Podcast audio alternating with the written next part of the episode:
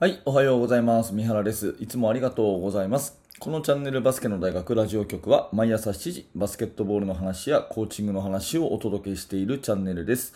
えー本日は5月15日土曜日ですね。えー皆様いかがお過ごしでしょうか、えーなんだか急にこう暑くなってきたなっていう感じで、うん、季節の変わり目ね、え暑さ寒さの激しいこの時期風邪などひいてないでしょうか？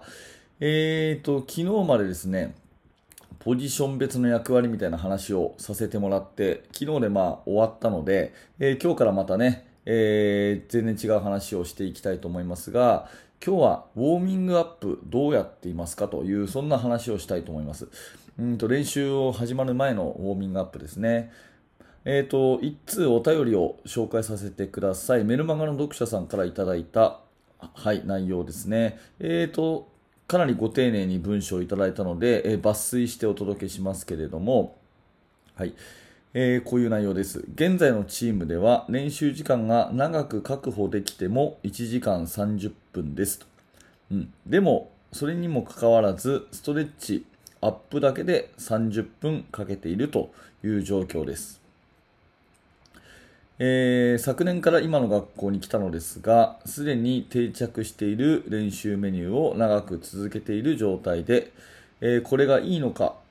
どうなのか、えーそれを悩んでいますが、えー怪我防止という観点でもおろそかにできないなと思って時間をかけてやっています。どんなもんでしょうかという、そういうメールですね。はい、ありがとうございます。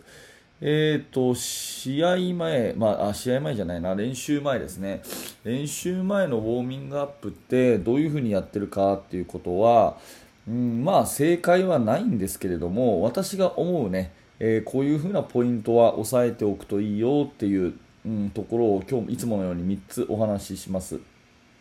えー一つですね、えースタスティックストレッチっていうのかな、静的ストレッチ、止まってのストレッチはしない、ね、で止まってのストレッチはしないというのが一つ目ですね、えー二つ目は声が出るドリルにする、声が出るドリルにする、そして三つ目、いきなり動くのもあり、いきなり動くのもありということで、えーこの三つお話ししていきますね。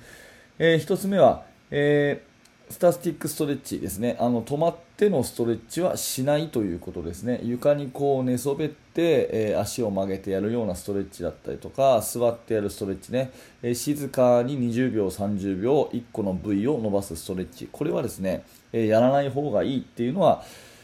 最近のスポーツ科学で言われていることですね、まあ、昔で言うとですね、えーストレッチっていうとイコールこういうスタスティックストレッチ止まっての静的なストレッチということを指すような意味がありましたけどこれをやると、まあ、筋肉が、え伸びすぎてしまってパフォーマンスが逆に落ちてしまうと、まあ、もっと言うと怪我の可能性が上がってしまうんじゃないかっていうふうに言う人が今最近の主流でして、まあ、あの極端にね長い時間やらなければいいっていう説もありますが、まあ、どちらにしてもあんまりいい効果がないっていうことが分かってるんですね。うん、にしても、えー時間もかかるということで床に座って寝そべってあの静かにシーンとしたストレッチっていうのは、えー練習前はやらない方がいいと。これやるとしたらあのクールダウンですね。クールダウンの時は、え2人組のペアストレッチをやったりそれから、まあ、床にねね、えー寝っ転がってやるストレッチっていうのも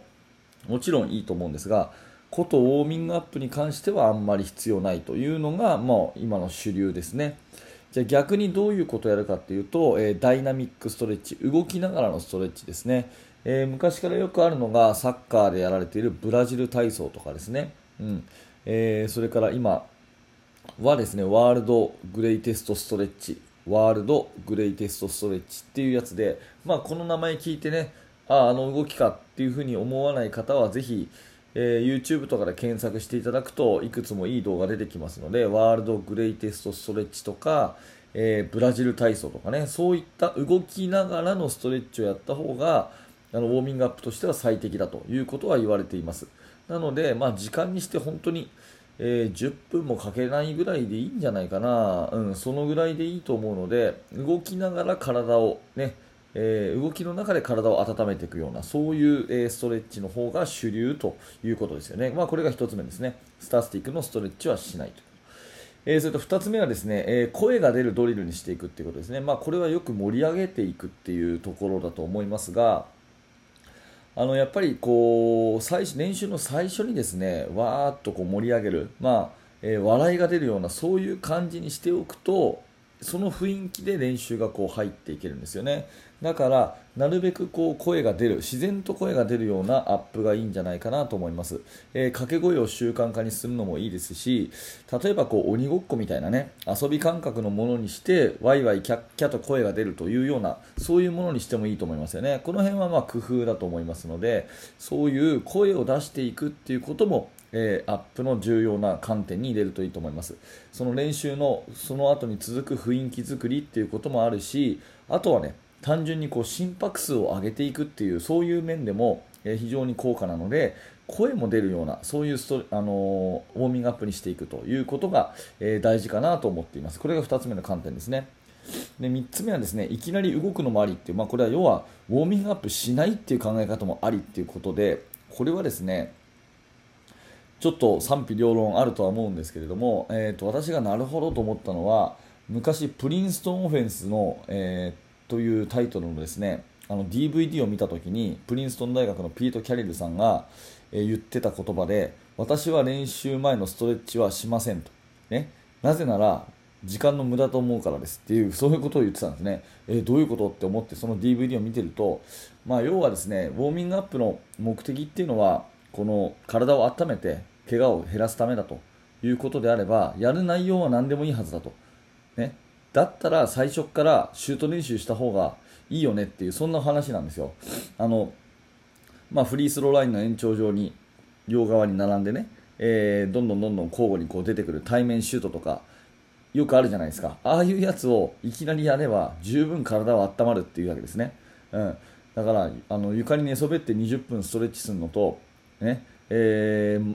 最初に20分間そういうチームでシューティングして汗だくになるのとどっちの方が効果がいいですかって言ったらそれはもう、ねえー、変わらないわけですよね。ウォーミングアップっていう観点でいけば、うん、でさらにシュートの練習してるんだから技術も上手くなるでしょ。そういう話でいきなりですねあのもちろん強度の高い急にゲームやっちゃったりとかそういうのはダメだと思いますけど、えー、まあ、そういうウォーミングアップ的なスキルの練習からいきなり入っていくっていうのも、まあ、全然いいんじゃないかっていうのを、えー、プリンストン大学のピート・キャリルさんは言っててあ確かになとそういう考え方もあるなっていうふに感心した覚えがあります、まあ、いろんなやり方があると思うんですがそういうシューティング系から入るとかあとねディフェンスのフットワークそんなに強度の強いものじゃなくてゆっくりねスライドステップをやっていったりとかねゆっくりこう姿勢を作っていくようなゆっくりめの動きを最初やっていくっていうのもあのある意味ストレッチになりますからいいですよね、まあ、そういうようにいきなりプレーに